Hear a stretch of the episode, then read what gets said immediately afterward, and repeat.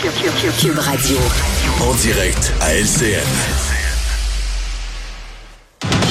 Allons retrouver notre collègue Mario Dumont. Bonsoir, Mario. Bonsoir, Julie. Ottawa qui annonce aujourd'hui un investissement de 2 milliards de dollars à travers le pays pour réduire les listes d'attente liées aux chirurgies. On le sait, Mario, la santé, c'est un champ de compétences provinciales. Est-ce que ça risque de faire agir Québec ou on, on va passer outre parce que c'est quand même un chèque important? C'est un entre-deux. C'est pas un exemple où on fixe des conditions impossibles à rencontrer ou trop déstabilisantes. Donc, je pense pas que c'est la façon.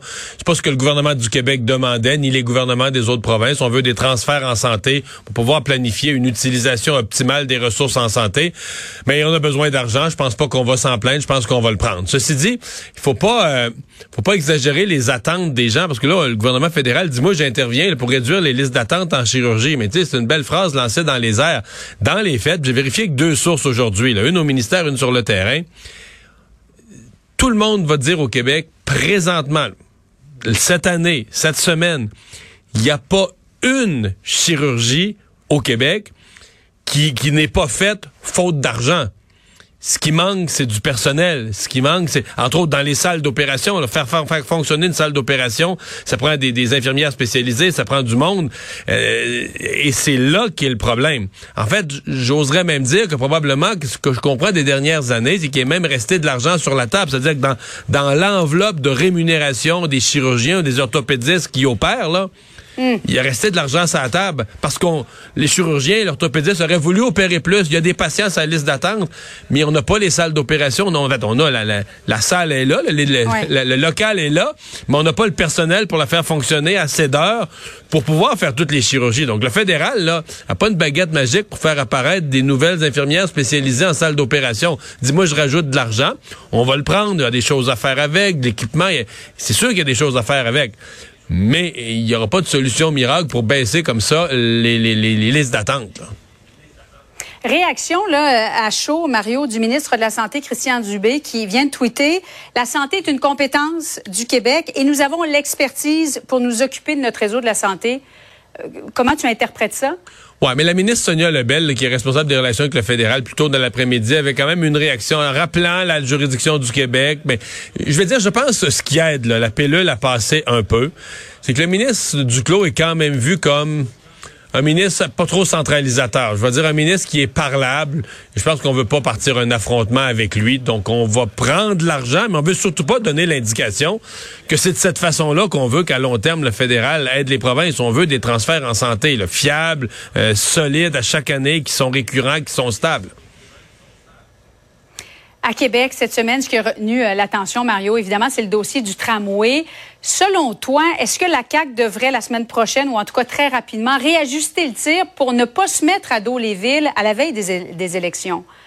Ouais, mais je pense que d'abord euh, ces affaires-là doivent pas se régler sur la place publique. Ce qui s'est fait cette semaine, c'est ni payant pour les membres de, la députation ou du Conseil des ministres de la CAC, ni payant non plus tellement pour le maire de Québec, parce que lui aussi a un problème. Je veux dire, les deux ont un problème. La CAC s'est mis le monde municipal à dos, mais le maire de Québec a un projet qui n'obtient plus l'aval d'une majorité, là, qui n'a plus l'appui de la population de Québec au projet de tramway, est en bas du fameux 50% critique. Donc tout le monde a un problème.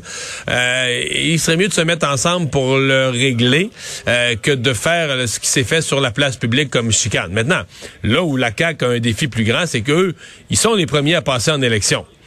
Euh, donc, c'est les premiers qui vont être jugés là-dessus. Et moi, je considère que cette semaine, ils ont gâché leur semaine sur le plan de la communication, entre autres avec cette histoire-là, après avoir versé un 500 dollars dans le budget. Mais je sais que de la CAQ, il y a des gens de Québec qui disent ah, attention, là, euh, les gens sont contre le tramway, puis notre sortie auprès d'une certaine clientèle à Québec, elle a été appréciée. Là. Il y a des, c'est pas tout négatif pour la CAQ dans la région de Québec. Il y a des gens contre le tramway qui disent bon, enfin, la CAQ, les députés de la CAQ se réveillent. Compliqué le dossier. Là.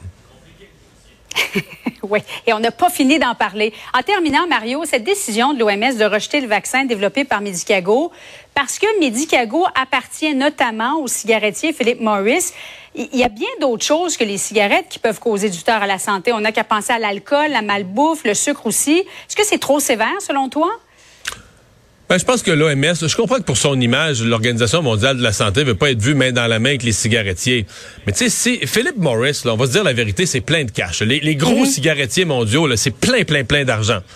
Alors, s'ils mettent leur argent pour développer des vaccins, s'ils mettent leur argent, ils détournent leur argent, ils sortent de la cigarette puis ils le mettent dans la santé, ben, peut-être qu'on devrait les encourager à le faire plutôt que de les punir. Merci beaucoup, Mario. Bonne fin de semaine à toi. Au revoir. Alors Vincent, qu'est-ce qu'on surveille euh, ben, sinon? Écoute, incident assez particulier aujourd'hui en Arabie Saoudite parce qu'en fin de semaine, Mario, c'est le Grand Prix de Formule 1 d'Arabie Saoudite à Jeddah. Euh, deuxième Grand Prix de l'histoire de l'Arabie Saoudite en quelques mois d'ailleurs. Et euh, ce matin, c'était les essais libres. Et entre les deux séances d'essais, explosion à quelques kilomètres de là et euh, on voit un immense panache de fumée. Il y a eu une attaque euh, de missiles sur des installations pétrolières de la compagnie Aramco. Une attaque terroriste? Euh, En fait, ce sont des les outils donc ce sont des un groupe qui se bat au Yémen contre le gouvernement en place, appuyé par les Saoudiens. Alors, c'est un conflit assez complexe. Et on s'attaque donc à des infrastructures importantes pour l'Arabie Saoudite, incluant, ben, on comprend, le, le, pétrole. Alors, on attaque la compagnie Aramco, un géant saoudien du pétrole et de l'électricité. Alors, il y a eu plein d'attaques aux drones, aux missiles aujourd'hui sur des installations d'Aramco, incluant un missile qui est tombé à quelques kilomètres du Grand Prix, là, euh, où il y, a, il y a des foules, les écuries du monde sont là. D'ailleurs, à l'écurie Aston Martin du Canadien Lawrence Stroll, le principal principal commanditaire, c'est Aramco. Euh, alors, une situation particulière, de sorte qu'on a dû euh, mettre sur pause la deuxième, la deuxième séance d'essai libre, le temps de savoir ben, est-ce qu'il y a un danger, euh, est-ce qu'on va de l'avant. On a décidé de faire les essais. On dit d'ailleurs que le Grand Prix va se tenir, se tenir en fin de semaine.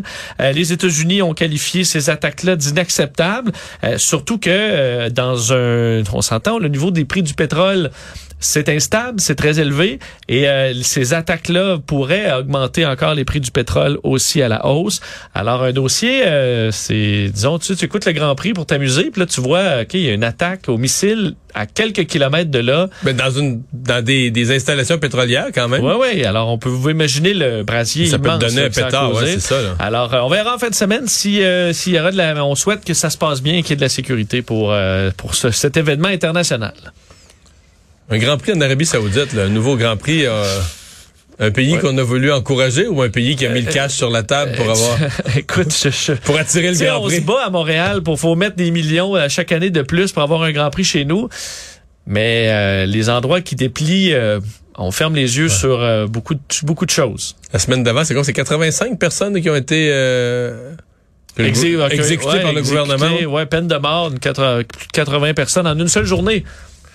Et là, on s'en va là, puis on va faire des, on serrer des mains à, ben Mohamed Ben Salman, puis tout va bien.